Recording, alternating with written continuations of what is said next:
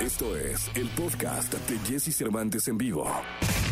Lo mejor de los deportes con Nicolás Romay. Nicolás Romay. Con Jesse Cervantes en vivo. Bien, vamos a la segunda de Nicolás Romay Pinal en este miércoles eh, primero de septiembre. Nicolache, ¿qué nos cuentas de los Paralímpicos? Jesús, ¿cómo estás? Me da muchísimo gusto saludarte. Muy buenos días para ti, para toda la gente que nos acompaña, con muy buenas noticias. La verdad es que caen medallas en los Juegos Paralímpicos y nos da muchísimo gusto. En esta ocasión, Juan Pablo Cervantes se lleva la medalla de bronce en la categoría de T54 en los 100 metros. Es la número 8 de bronce y la 14 para México en los Paralímpicos, que ponen a la delegación mexicana en el puesto 17 del medallero. Solamente Brasil en Latinoamérica está encima de, de la delegación mexicana que está teniendo una actuación fantástica, que hay que valorarla, que hay que apoyarla, hay que disfrutarla evidentemente, pero darnos cuenta de que para los próximos Juegos Olímpicos, para París, se tiene que, poner muchísima más atención porque estos atletas se han ganado el reconocimiento y se han ganado que, que los apoyemos, ¿no? Decidida, decididamente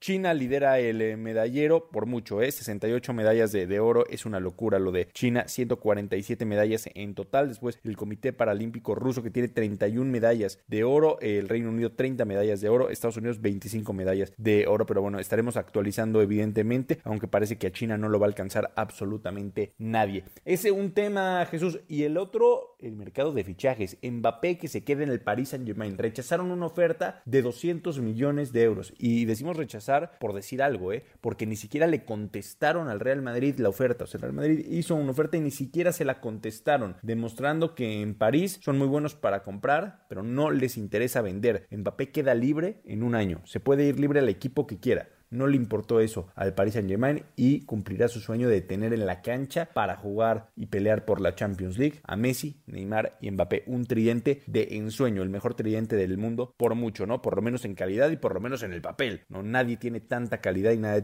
tiene, tanto valor e impacto mediático, ¿eh? Como el Paris Saint Germain. Te mando un abrazo, Jesús, saludos. Muchas gracias, Nicolás. Gracias. Vamos a continuar con el programa. Escucha a Jesse Cervantes de lunes a viernes de 6 a 10 de la mañana por Exa FM.